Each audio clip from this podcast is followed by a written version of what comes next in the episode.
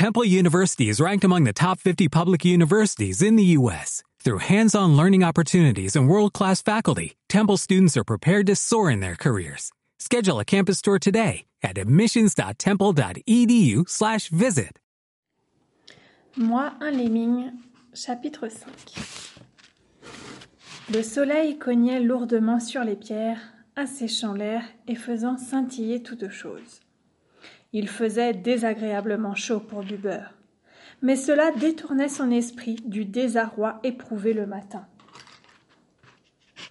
L'éclat du soleil permettait difficilement de voir, mais c'était aussi bien. Buber soupira, s'assit et s'appuya sur ses coudes, ne désirant nullement rentrer chez lui, ni quoi que ce soit d'autre d'ailleurs. La chaleur le plaquait au sol, essayait de le pousser à travers les pierres, et Buber souhaita que cela lui arrivât. Au bout d'un temps, il commença à percevoir un bruit de pioche. Il provenait d'une excavation profonde située sur l'un des côtés de la dalle sur laquelle il se trouvait. Il se leva pour voir ce que c'était. Il vit au fond du trou un vieux lemming qui parlait tout seul sans discontinuer. L'ombre de Buber se profilant sur la paroi du trou fit lever les yeux du vieux lemming. J'adore les pierres, dit-il joyeusement. Je ne m'en rassasie jamais. J'adore les toucher. La texture. Je suis fou de texture. J'adore la façon dont les pierres se stratifient, les veines de couleur qui courent à l'intérieur un point tendre inattendu, un éclat métallique soudain. Qu'en penses-tu? demanda-t-il gaiement, tout en sueur. C'est joli, dit Buber. Oh, je me fichais perdument de ce qui est soi-disant précieux, reprit le vieux Lemming. Le moindre petit morceau est précieux pour moi, le moindre éclat. J'y vois une expérience enrichissante, purement et simplement. Le vieux Lemming sortit de son trou et chercha un endroit à l'ombre. Le soleil, dit-il en le montrant du doigt. Faut que je fasse une pause. Il peut vous taper sur le ciboulot et on se met à parler comme un idiot. Il s'essuya le visage avec un vieux chiffon et scruta Buber. De toute façon, que fais-tu ici? demanda-t-il. J'ai jamais vu un autre lemming dans le coin. Je ne vois jamais personne dans le coin, excepté les serpents. Mais je n'ai aucun respect pour eux. Ce sont vraiment des créatures répugnantes. Et je parle objectivement. Ils sont atroces. Mais je vais être franc avec toi. Je préfère un serpent à un lemming. Et c'est un lemming qui te parle. Que penses-tu de cela? En gros, je pense que je suis d'accord avec vous, dit Buber en souriant malgré lui au vieux bonhomme. Foutaise lança le vieux lemming. Tu es trop jeune pour être désabusé. Tu confonds encore l'envers et l'endroit. Tu as encore du lait au coin des lèvres. Je connais une chose ou deux, dit Buber. Tu ne connais pas les lemmings, poursuivit le vieux bonhomme. Je peux t'en dire tant et plus sur les lemmings. L'univers abonde en structure, structure, structure. Où que tu tournes les yeux, ici, dans la pierre, les étoiles dans le ciel. Jette un regard sur une colonie de fourmis sur un flocon de neige, organisé et magnifique, clair et simple dans leur objet. Mais il n'y a pas de structure chez les lemmings, pas de structure perceptible, de quelque forme, manière ou nature que ce soit. Que penses-tu de cela? Eh bien, à dire vrai, répondit Buber, gagné par l'animation du vieux lemming, je pense que je ressens la même chose. J'ai toujours cru que c'était moi, qu'il y avait quelque chose qui n'allait pas chez moi. Mais je commence à croire que c'est chez les lemmings. Tu as compris.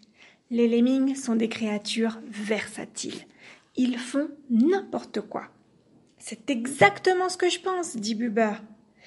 Ils sont versatiles, répéta le vieux sage. Comme des poulets. Les poulets, eux aussi, sont versatiles. Ah, j'ai souvent eu ce sentiment, dit Buber. L'univers est quelque chose de merveilleux, reprit le vieux bonhomme. L'ensemble est parfait, à l'exception toutefois des poulets et des lemmings. Que pensez-vous de cette histoire de sot lâcha Buber, pensant que cet être singulier pourrait l'aider? Tu veux dire la grande marche sur l'eau? demanda l'autre d'un ton méprisant. Oui, dit Buber. Ah, c'est de l'eau à seau. Je ne saisis pas, dit Buber. Je veux dire des seaux de seaux. Des seaux de quoi? demanda Buber. Coucou canigou, dit le vieux lemming. Il n'y aura pas de seau.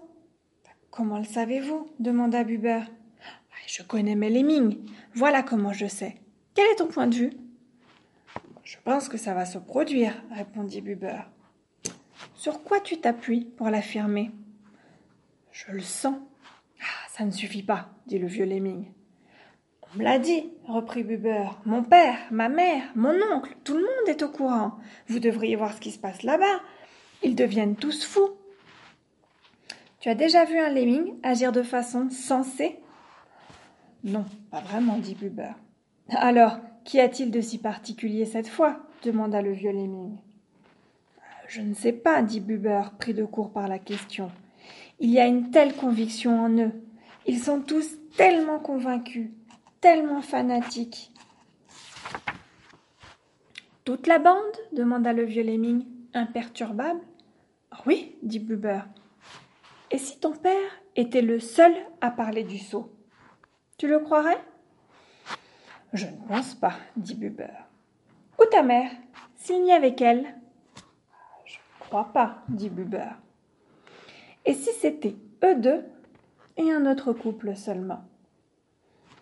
Je suppose que j'aurais un doute, dit Buber. En d'autres termes, plus tu entends de Lemming parler de quelque chose, plus ça te paraît vrai. Je le pense, dit Buber. Et si je te disais de manger des cailloux, tu le ferais? Bien sûr que non.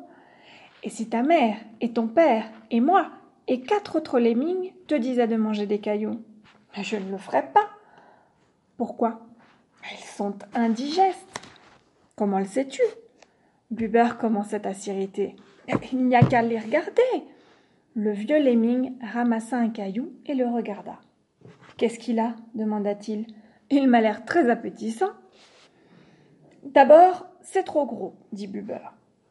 Ah, je peux le couper si tu veux, dit le vieux lemming. Quand as-tu vu trois lemmings tomber d'accord sur quoi que ce soit? Tu as déjà assisté à une discussion de groupe? C'est le chaos. Le chaos. Tu ne pourrais pas obtenir un accord sur l'heure du déjeuner, et n'en parlons pas de suicide collectif. Écoutez, ne vous en prenez pas à moi, dit Buber. C'était dans l'air, aussi loin que je m'en souvienne. Tout le monde y pensait inconsciemment depuis des générations. Le père de mon père lui en avait parlé. Qu'est-ce que je suis censé penser, moi? Je n'en sais rien, et je m'en fiche, dit le vieux lemming. Ce dont je suis sûr, c'est que si j'ai envie de me suicider, je le ferai quand ça me plaira, et pas quand quelqu'un donnera un coup de sifflet. Personne n'a à me dire ce que je dois faire, ni quand je dois le faire. Tout le monde n'est pas aussi fort que vous, dit Buber. Je ne suis pas né ainsi, reprit le vieux lemming. J'ai dû me l'enfoncer dans le crâne. Ça a pris des années de travail assidu. Et pas question de se relâcher une minute. On se surprend souvent à somnoler sur ce travail. Ses yeux se firent soudain plus tendres, et il se rassit. Il baissa les yeux sur ses pattes les frotta l'une contre l'autre et recommença de parler, cette fois presque en s'excusant. Écoute, nous sommes tous un peu fous, avouons-le, mais il n'est pas bon de se complaire dans sa folie. Nous ne pouvons pas rester là et accepter la chose. Nous devons vivre dans l'espoir que la race se stabilisera. Nous devons nous mettre dans la forge et en sortir dur comme fer, de sorte que lorsque les derniers fous mourront, nous soyons là pour relever l'espèce. C'est à cela que toi et moi devons travailler. Le vieux lemming s'adossa à la paroi, épuisé par l'énergie qu'il avait consommée. Buber resta immobile. Tu vois ce que je veux dire? demanda le vieux lemming. Je pense, dit Buber. Je parle trop, dit le vieux bonhomme. Les lemmings parlent trop. Ils restèrent tous deux assis en silence un moment, unis par un lien que ni l'un ni l'autre ne comprenaient. Je crois que je vais rentrer à la maison, dit finalement Buber. Prends soin de toi, dit le vieux Lénine, déjà reparti dans un monde à lui. Tandis que Buber s'éloignait, le vieux Lénine sauta sur ses pattes et cria Passe, passe, passera, le ciel tombera, le ciel tombera. Puis il se mit à sauter sur place en poussant des cocoricos. Buber se retourna et sourit. Ensuite, il rentra chez lui.